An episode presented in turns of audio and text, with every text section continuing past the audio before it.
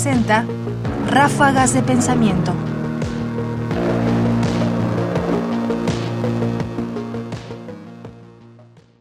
Sobre la vocación.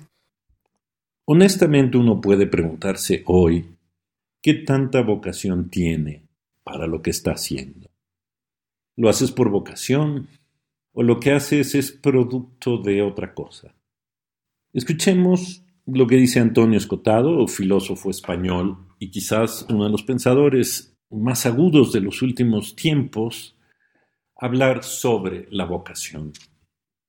Eran mucho mejores los profesores que me enseñaron a mí que los profesores que yo he dejado como jóvenes en mi departamento. Lo siento, ¿eh? no hablo de nadie en particular, es una cosa mm, general.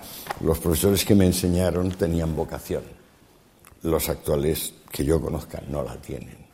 Pero claro, la vocación es lo único que nos salva de la falta de paradero y la avidez de novedades, es decir, de la banalidad, de la trivialización, de ser nada más que piel o barniz de las cosas. Sin vocación no somos nada. Pero ¿cómo tenemos vocación? Nadie nace con una vocación tampoco. Uno se busca. Hay un fragmento específico de Heráclito que dice, me he buscado a mí mismo.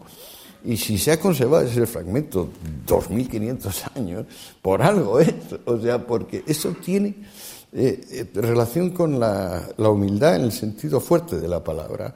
Uno de repente tiene 14, 16, 18 años y dice, ¿y qué voy a hacer? Y entonces unos deciden, pues lo más cómodo o lo que dice papá. Y otros se dan cuenta de que tienes que elegir algo que tú ya tienes. Pero al mismo tiempo que eso que tú ya tienes, que está nada más que en germen, tienes que cuidarlo, multiplicarlo, pulirlo y hacerte maestro. Porque lo único útil al vecino es que es un maestro, un maestro en lo que fuere, en hacer una pared o en pegarle un, yo qué sé, un matarife que mata rápido y bien a un cordero o a una vaca, por decir un ejemplo truculento de lo mismo. Hay maestría en todo. Lo que parece que no hay ninguna maestría que no se conquiste con esfuerzo, con mérito, con amor propio. Ráfagas de pensamiento. Hay que rescatar algunas ideas de lo que acabamos de escuchar. Para Escotado, la vocación es siempre un encuentro. No llega a su vocación. La vocación no está dada.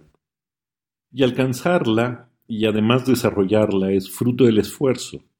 Es decir, la vocación no garantiza por sí mismo que uno vaya a ser justo un maestro en aquello a lo que ha sido llamado, sino que esto requiere siempre un esfuerzo.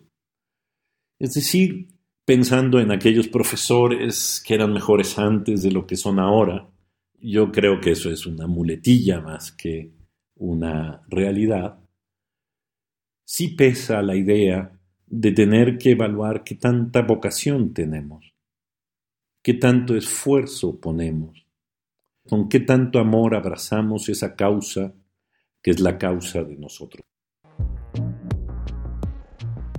Antonio Escogotado Espinosa, fragmento tomado de una entrevista conducida por Alfonso Armada para la Fundación Juan March, 27 de diciembre de 2014.